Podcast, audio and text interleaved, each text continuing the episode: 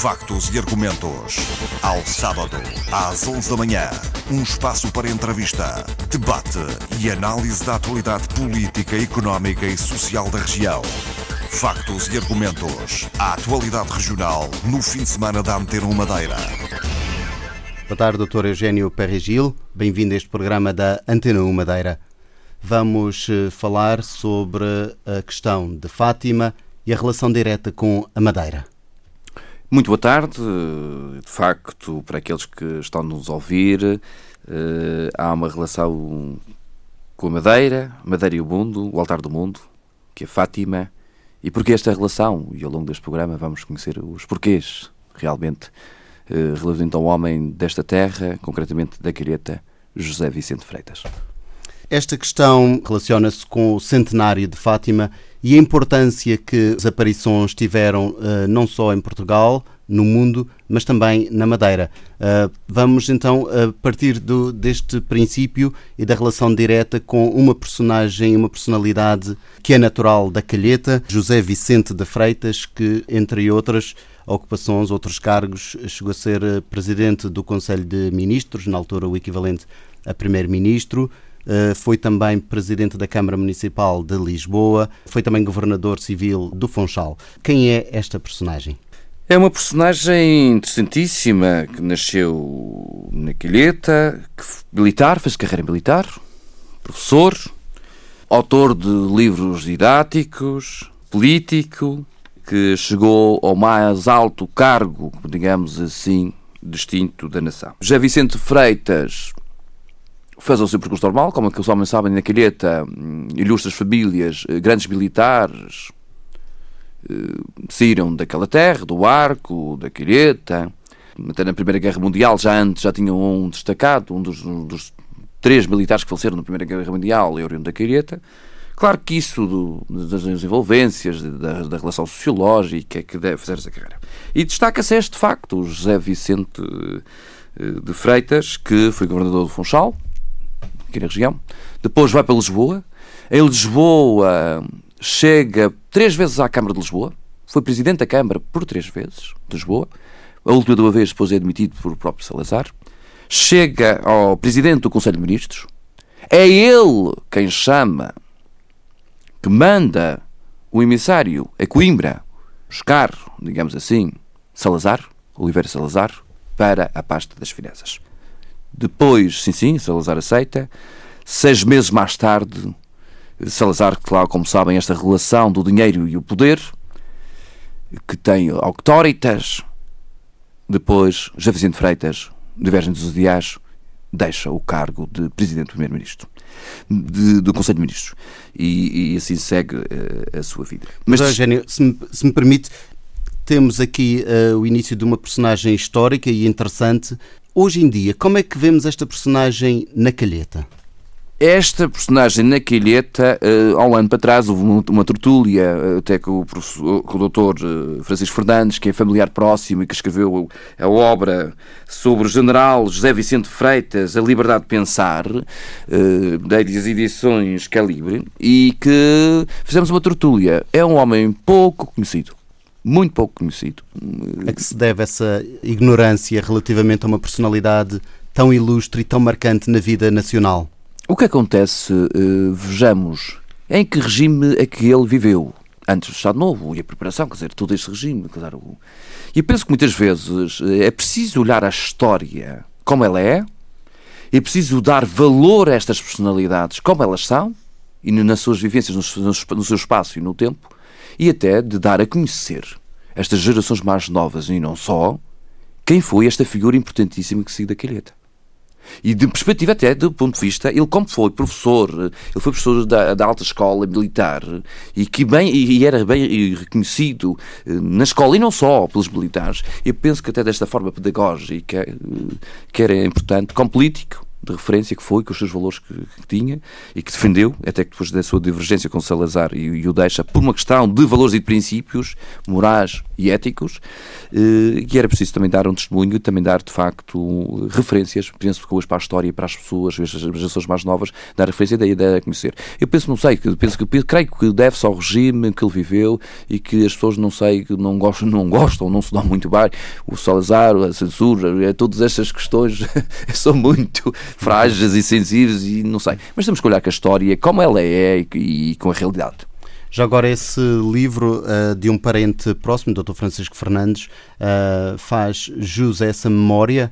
Sim, faz, exatamente. Aqui está um belíssimo livro que se deve ler, eh, com as diversas perspectivas do jornal José Vicente Freitas, bem merecida, e que relata, de facto, desde o seu nascimento na Quilheta, no Val da Bica, eh, e todo o seu percurso histórico como professor, como militar, a sua vivência sociológica e como a sua carreira política, e penso que sim, que faz honestamente intelectualmente a realidade de quem foi.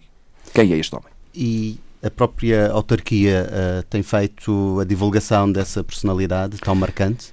A própria autarquia, uh, sim, fê-lo e fê-lo dando, dedicando-lhe uma rua. E quando ano passado realizamos uma tertúlia, também associou-se uh, a todo este evento. Agora, penso que há ainda mais a fazer até eh, temos este livro, mas eu penso que se pode fazer muito mais, dar a conhecer por causa da diversidade de trabalhos e de ações que este homem teve e que pode ser uma referência. Atendendo, já agora se me permite aqui um pequeno desvio, atendendo ao papel relevante que teve no filme O Feiticeiro da Calheta, podemos supor que esta personagem possa uh, ser o motivo de uma outra encenação? Olha, isso é uma boa ideia. Agradeço até o, o, apelo. Seria uma excelente ideia até de fazer, de passar esta personagem uh, futuramente para um, para um filme e correlacionando até com, com digamos, o espaço temporal que ele viveu.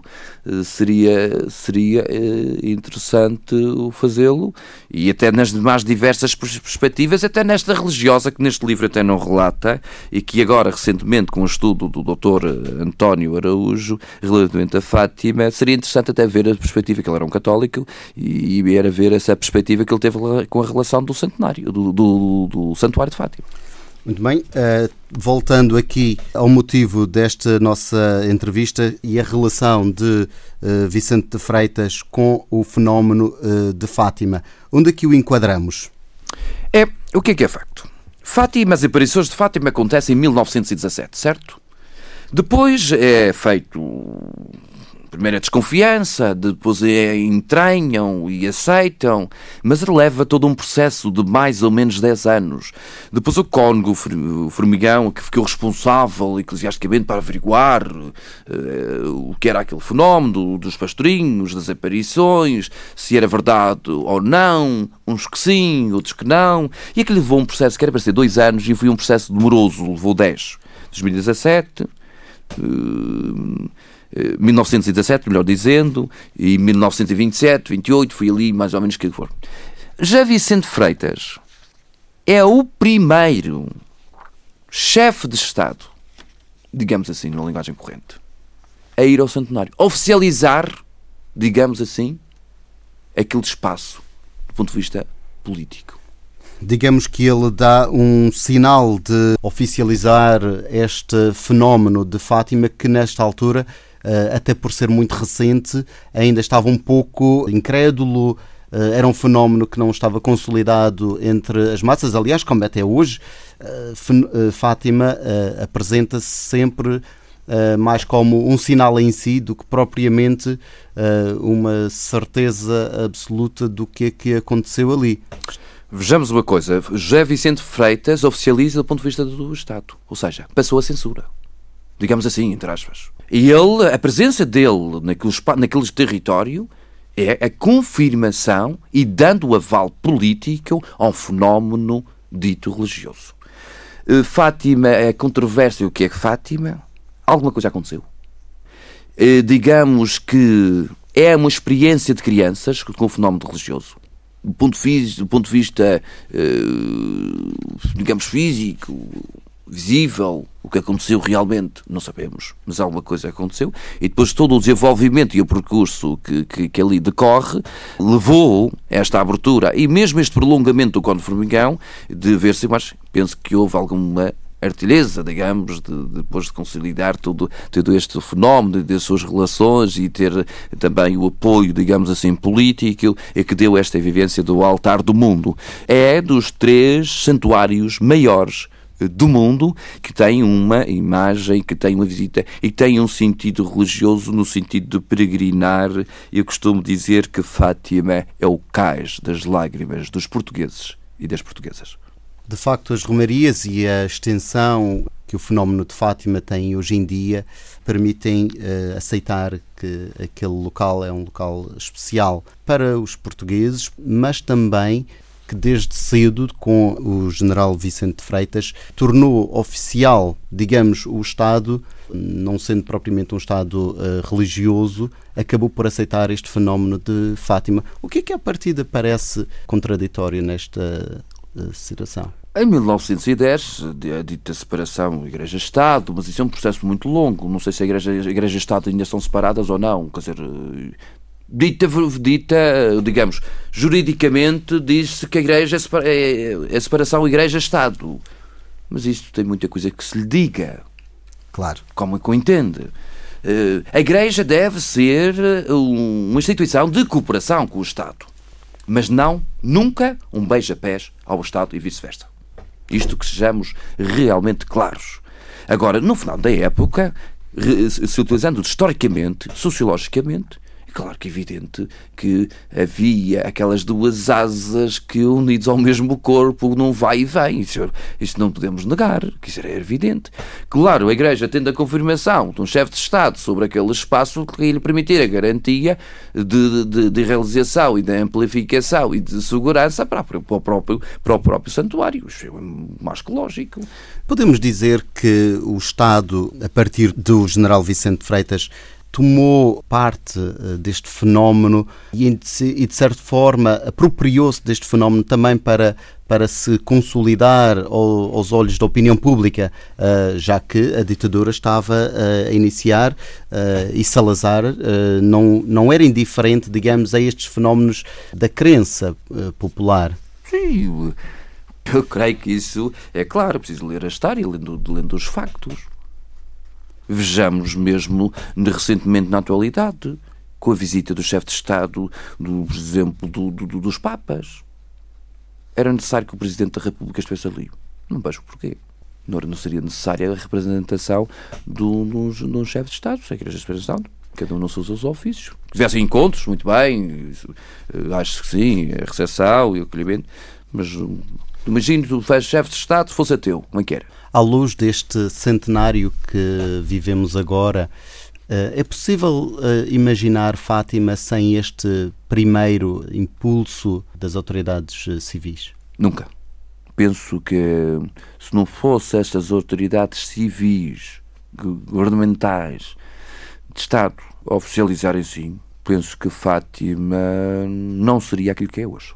O que é que levou o o general Vicente Freitas, o que, é que terá levado um, nesta visita? Era porque Fátima já começava a tornar-se popular e tanto o chefe do governo, atenção, estamos a falar uh, do chefe do governo uh, em 28, portanto, no, quando a ditadura se começava a, formar.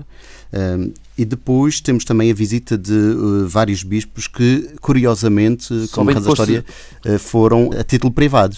Vejamos que eu creio que, se não estou em erro, a visita dos bispos acontece só depois do chefe de Estado. Oficiais. Ditas oficiais. Isso é um aspecto interessante.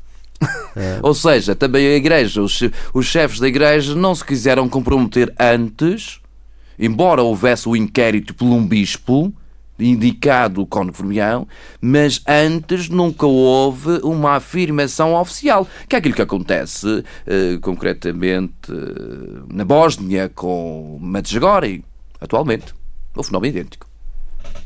Muitos outros fenómenos surgiram na altura de Fátima. Uh, temos, uh, pelo país inteiro, temos vários exemplos. Uh, Por que Fátima se consolidou?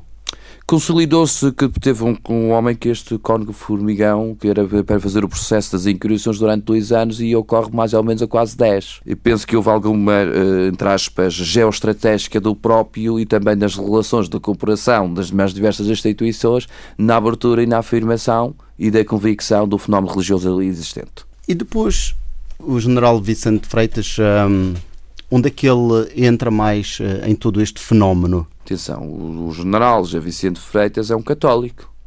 E eu tendo os mass média da época a falar sobre estes acontecimentos e estas realidades, inclusive as multidões começam a restar, vejamos o fenómeno do Sol que aconteceu, e a partir daí há uma movimentação em todo o Portugal por causa de, de, das datas das aparições, e claro que ele, evidente, não ia ficar indiferente. Imagina que havia, houvesse uma rebaldia, um problema ali de segurança, como é que ia acontecer? Todos estes problemas temos de questionar, e de facto, um governo que quer a estabilidade e quer, de facto, também pensou nisso, mas bem foi, foi o facto de ele, penso, como católico, e de conhecer essa realidade de, de fazer essa própria, própria visita e segurança. Claro que ele se aconselhou muito bem na época para fazê-lo da forma como o fez. E relatado como nos jornais da época e documentado do ponto de vista até fotográfico. Quando é que Fátima chega efetivamente à Madeira? Fátima chega à Madeira através das notícias a primeiro, vamos fazer aqui um, uma base cronológica, mas tendo Fátima toca o coração dos madeirenses e das madeirenses, digamos assim, em 1948. É há quanto da visita da, da imagem peregrina que ocorreu de 6 de abril a 11 de abril de 1948, e aí sim há uma movimentação em toda a ilha e não imaginem, não imaginem o que é que foi vir a senhora no barco e a população da Madeira à espera ali no cais com as mais diversas entidades eh, para acolher de uma forma sentida, singela e bela a imagem peregrina, a imagem de Fátima. Claro que estamos a falar de Maria, estamos a falar de Fátima. A mulher no papel da igreja toca os corações e, claro, que tocou, claro, os corações dos madeirenses e envolveu as demais diversas instituições religiosas, militares e políticas da região. Portanto, do ponto de vista do centenário, eh, a Madeira também está a ter diversas iniciativas para celebrar este acontecimento. E, bem, não pode ficar a, a revelia eh, de um acontecimento nacional, digamos, e até mundial. Para além de dizer que Fátima o fenómeno de Fátima e a crença em Fátima não pertence ao dogma de fé. Isso é um dado curioso.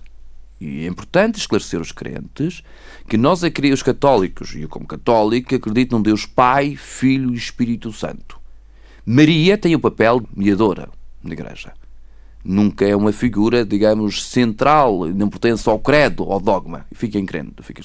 Não estou aqui a dizer nenhuma heresia. É isto que diz os canas. Ficam claros quem me ouve, ficam claros. Agora, que o fenómeno de Maria, a presença de Maria, vejam a devoção a Maria e os santuários que existem no mundo, é grande o afeto materno e está biblicamente eh, escrito e isso tem a sua relevância. E nessa importância, sendo um lugar de peregrinação, de que a pessoa faça um processo de encontro com Deus naquele espaço, sim, para além da história, eh, das mensagens, da vivência dos, dos viventes de Fátima, Jacinta, Marta e Francisco, que o Papa até vem a Fátima e vai fazer a canonização, vai levar os altares, eh, mais um momento da história da Igreja e da relação com o mundo, e que a Madeira de facto tem, e a Diocese do Funchal, eh, que também acompanha também este, estes 100 anos de Fátima e que recentemente tiveram em preparação para este centenário,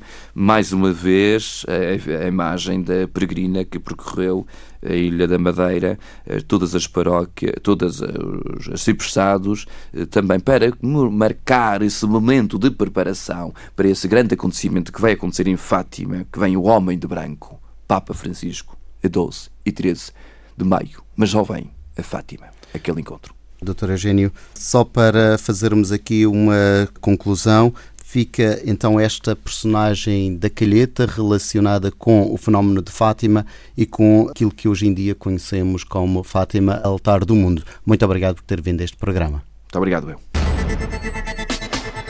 Factos e argumentos. Ao sábado, às 11 da manhã.